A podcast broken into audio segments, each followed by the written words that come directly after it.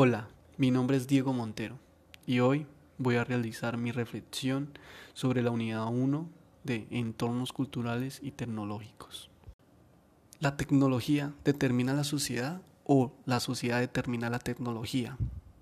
¿O por el contrario, existe una relación de interdependencia entre sociedad y la tecnología? Estas preguntas son tratadas de resolverse por diferentes teorías o métodos tecnocientíficos, pero la dificultad que se encuentra en, las en la búsqueda de esta respuesta se remiten a los estudios aislados que se le hacen a la sociedad en, en relación con la tecnología o a la tecnología en relación con la sociedad. Estas dificultades también las presencia Norbert Elías en su libro La sociedad de individuos, cuando trata de establecer la relación que existe entre sociedad e individuos en vista de que estas relaciones se estudian aisladamente. Él propone la teoría de la Gestalt, que es la observación de las relaciones del todo y partes.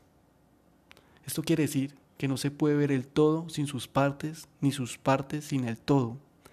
En este mismo sentido, no se puede ver a la tecnología o a la sociedad sin ver las relaciones que se presentan entre ellas.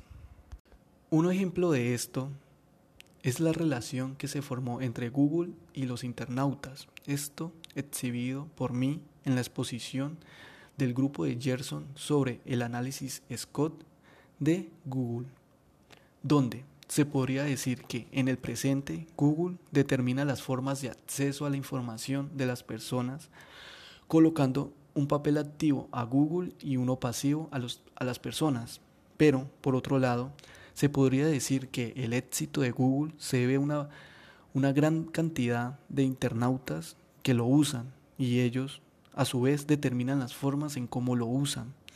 Pero la verdad de esta relación, que para mí aún esta información, se debe a una relación de interdependencia donde Google atiende a las necesidades y exigencias de los internautas y ellos lo usan en un constante proceso de creación de nuevas formas y estrategias de uso para esta herramienta.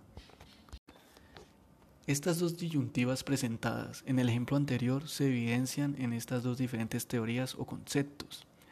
El determinismo tecnológico es uno de ellos, donde Edward Aybar Fuentes, en su artículo La visión constructivista de la innovación tecnológica, una introducción al modelo Scott resalta que el determinismo tecnológico sostiene que la tecnología en sus diferentes formas es, ha sido y será la base en la que se erige cualquier tipo de sociedad. En otras palabras, quiere decir que la tecnología determina la evolución de los procesos sociales y tal vez culturales de las sociedades lo cual desemboca en una relación unidireccional entre tecnología y sociedad. Un ejemplo de esto podría ser la implementación del Airbnb, caso estudiado por el grupo de Mateo Pacheco, donde cuando se implementa en las, en las ciudades del mundo, o más específico, en algunas zonas de estas ciudades, transforman y van determinando nuevas dinámicas sociales, económicas y culturales en ellas, Cabe aclarar que solo estoy tomando como ejemplo a la aplicación tecnológica Airbnb como agente determinante y no a los individuos que deciden, implementarla. Y para allá voy. Otra teoría o concepto es la visión constructivista social, donde los autores Javier Jiménez Becerra, Yuri Romero Picón y Mónica Bustamante, en su artículo Aproximación aproximaciones a la relación tecnología y cultura en los estudios CTS, Reflexiones para América Latina, dicen que el constructivismo social supone que las fuerzas sociales y culturales determinan el cambio técnico, su visión radical, y que la tecnología no se asume como un producto objetivo, sino más bien dependiente de factores causales, su visión moderada. Está viéndose desde, desde la visión radical del constructivismo social, nuevamente desemboca en una relación unidireccional entre sociedad y tecnología. Tomemos como ejemplo nuevamente el caso estudiado por el grupo de Mateo Pacheco. El Airbnb como construcción social tecnológica estableció nuevos métodos o canales de alquilar un hospedaje que ya no solo depende de un hotel, sino de sitios particulares como apartamentos y casas. Estas nuevas dinámicas de escoger y reservar un sitio de hospedaje en línea fueron producto de una construcción sociotecnológica de unas personas con un fin económico que transformaron las dinámicas sociales, económicas y culturales de sus sociedades. De esta forma, se puede ver cómo estas dos relaciones unidireccionales son la cara de una misma moneda. No se puede entender la tecnología sin una sociedad o la humanidad en sí misma. Las personas construyen significados y artefactos para entender y adaptarse a su entorno.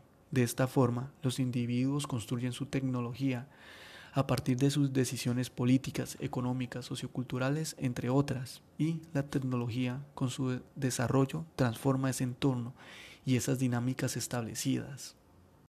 Para acabar, cabe resaltar el modelo Scott, que, por medio de, diferentes elementos conceptuales, como los grupos sociales relevantes, la flexibilidad interpretativa, la estabilización y la clausura y los marcos teóricos, al igual que la teoría de la Gestalt, destapa la caja negra o va al trasfondo de la relación entre tecnología y sociedad, donde, para estudiar la evolución de los artefactos tecnológicos, estudia sus diversas relaciones con las sociedades y personas.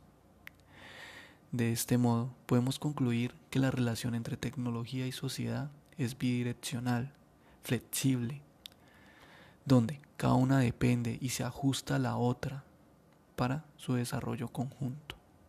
Muchas gracias.